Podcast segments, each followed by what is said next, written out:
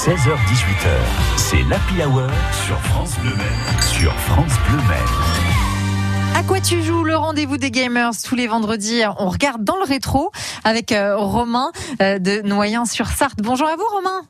Bonjour. Euh, Romain, aujourd'hui, on part très très très loin dans le temps. hein. Vous nous parlez d'un jeu créé il y a plus de 70 ans. Alors moi, j'ai regardé la fiche Wikipédia de ce jeu, dont vous allez nous donner le titre, et je n'ai rien compris. Alors, s'il vous plaît, Romain, éclairez-nous. Alors là, ce coup-ci, pour une fois, on va partir sur plus de l'histoire, puisque bien évidemment c'est un jeu qu'on ne peut pas trouver euh, Oui. sur le commerce.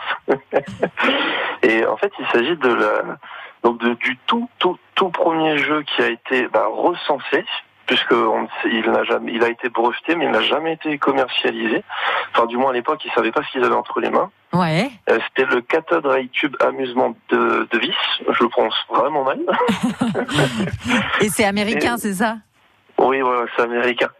Et en fait, en gros, le principe est ultra simple. Euh, là, c'est un jeu qui a été fait grâce, euh, en quelque sorte, à un oscilloscope, un peu comme ils faisaient euh, euh, les radars euh, à la, dans la marine sous l'aviation de, de- de la Seconde Guerre mondiale. D'accord. Et en fait, le principe est, assez simple. On va, on va tourner des molettes, en fait, pour simuler des tirs d'artillerie qu'on va ensuite euh, voir euh, s'afficher sur. euh, bah, en gros, c'est une sorte de filtre euh, qu'on va mettre dessus, ce qui va permettre de voir si on fait une sorte de toucher-coulé, un peu comme à la bataille navale. Mais Romain, euh, ça, ça a été, euh, ça a été inventé par, euh, par, des, par des gens qui voulaient faire un jeu ou c'est un hasard que ce soit devenu un jeu? C'est ça que j'ai pas bien saisi.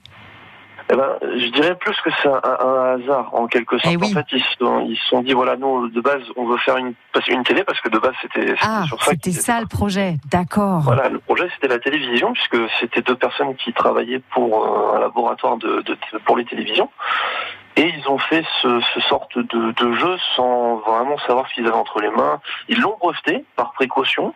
D'accord. Euh, finalement, le brevet va tomber un peu dans l'oubli Oui. et ne ressortira que en 2005 par euh, par hasard également parce que c'est des passionnés de jeu qui cherchaient des euh, des, des, euh, des informations sur le le, le, le- premier jeu que, que tout le monde considère comme étant le premier qui était euh, Tennis for Two D'accord. qui était un peu le même principe de fonctionnement qui marchait avec un oscilloscope et en fait ils sont tombés sur ce genre de document D'accord. Donc en- voilà. c'était vraiment, euh, là, c'était vraiment des historiens qui, qui s'intéressaient à l'histoire du jeu vidéo, hein, finalement.